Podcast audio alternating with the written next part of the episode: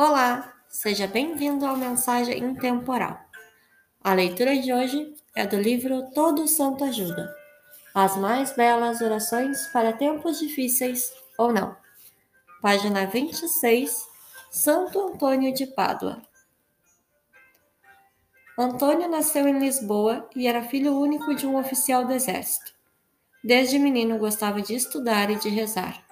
Aos 19 anos, entrou para o mosteiro contra a vontade do pai, começando a sua formação religiosa. Aos 25, foi ordenado sacerdote. Tinha o dom da pregação. Logo depois, conheceu alguns franciscanos e ingressou nessa ordem, recebendo o nome de Frei Antônio. Quando ia para o Marrocos pregar, ficou doente durante a viagem e teve de voltar a Portugal.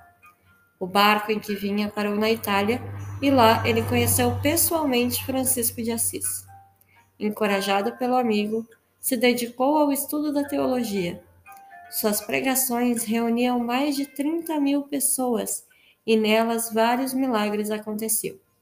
Certa vez, hospedou-se na casa de um conde que, durante a noite, viu a Virgem Maria colocando o menino Jesus nos braços do frei. Antônio morreu em Pádua, na Itália. É o protetor das coisas perdidas, dos casamentos e dos pobres. É padroeiro de Portugal. 13 de julho é o dia de Santo Antônio de Pádua. Oração a Santo Antônio de Pádua.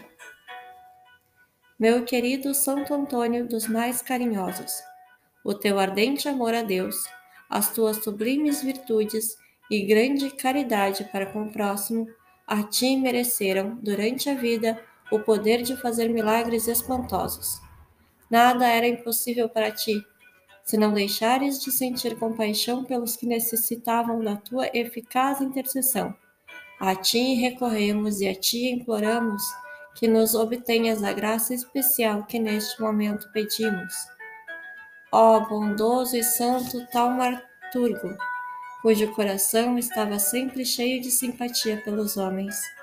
Segreda as nossas preces ao menino Jesus, que tanto gostava de repousar nos teus braços. Uma palavra tua nos obterá as mercês que pedimos. Amém. Obrigada por ouvir até aqui. Tenha um ótimo dia.